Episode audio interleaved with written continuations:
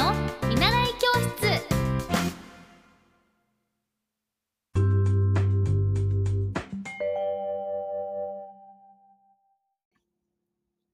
皆さんこんばんは。エッティ先生の見習い教室です。えー、今後ろに袋モモンガのもんちゃんがいるので聞こえますか？この音。あの、ちょっともんちゃんの音が聞こえてしまうのは叱らず、すみません。えー、今日は、ちょっと、おとといかな、熱が出て、で、昨日か、ちょっと調子に乗って頑張って仕事に集中しちゃったらまたぶり返しちゃったので、昨日から夜にかけてゆっくり寝て休んで、アンデスくんとイチャイチャゆっくりしてたら、やっと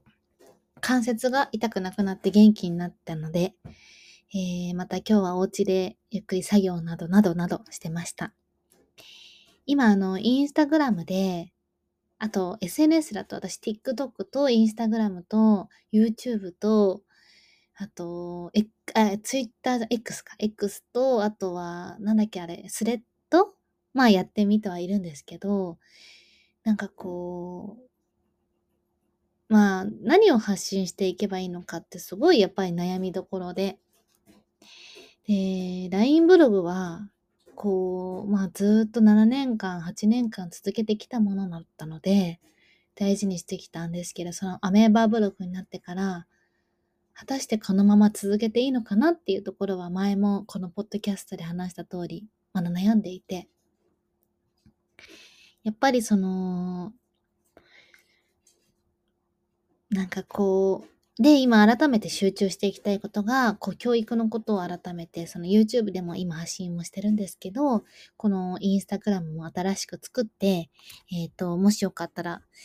あの、ホリエッティチャンネルで出てくるので、フォローしていただけたらすごくすごく嬉しいんですけど、えっ、と、ここで発信していく内容などを、こう、作ったりもしてました。なんかその、もちろん自分のこともこう発信していく場所は必要必要だと思うんですけど、やっぱり私はその、こう学んできてることがたくさん、たくさんあるので、まあそれは学んできたことがたくさんあるのでっていうとなんかこういやらしいですね。なんかこう学ばせていただいてる環境が、それもちょっといやらしいな。好奇心旺盛なので、なんかせっかくだったらこう学んだものを発信していきたいなってことがあって、で、今はまさにモンテッソーリ教師として、えー、こう、頑張っているので、それを学んだことをこれから発信していきたいなと思って今準備してます。なので、こう今動画編集とか、初めてこう画像編集とかしたり、私今までこう手書きが多かった理由は、アナログ、アナログ派だったんだなってことに気がついて、だからこう時間がかかるんですよね。で、デジタルからこう避けてたんだってことに気がついたんですね。で、いざこうデジタルの今キャンバっていうこうアプリ、ソフトを使って画像の編集してるんですけど、まあまあ、こう、不器用で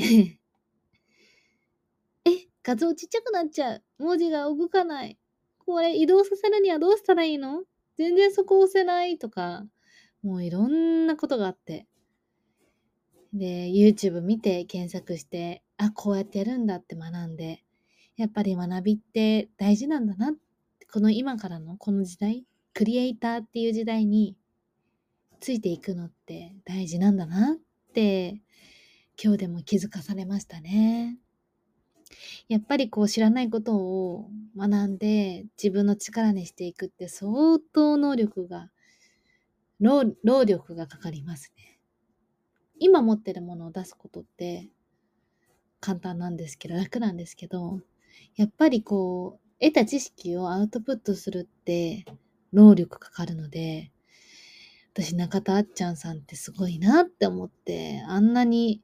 YouTube の大学で読んだ本を考察して、みんながわかりやすいようにあえてホワイトボードを使ってアウトプットされてて、やっぱり学んだ知識って本当に自分で整理してアウトプットするのって結構大変なので、まあそれも私も頑張って やっていきたいなっていうふうに思ってます。もんちゃんも元気だね。夜夜行性だからね。皆さんもぜひこういうの学んでよ。今からこれにチャレンジするよ。挑戦するよっていうことがあったら、インスタグラムでも、ブログでも、ぜひ教えてください。じゃあ、おやすみなさい。バイバイ。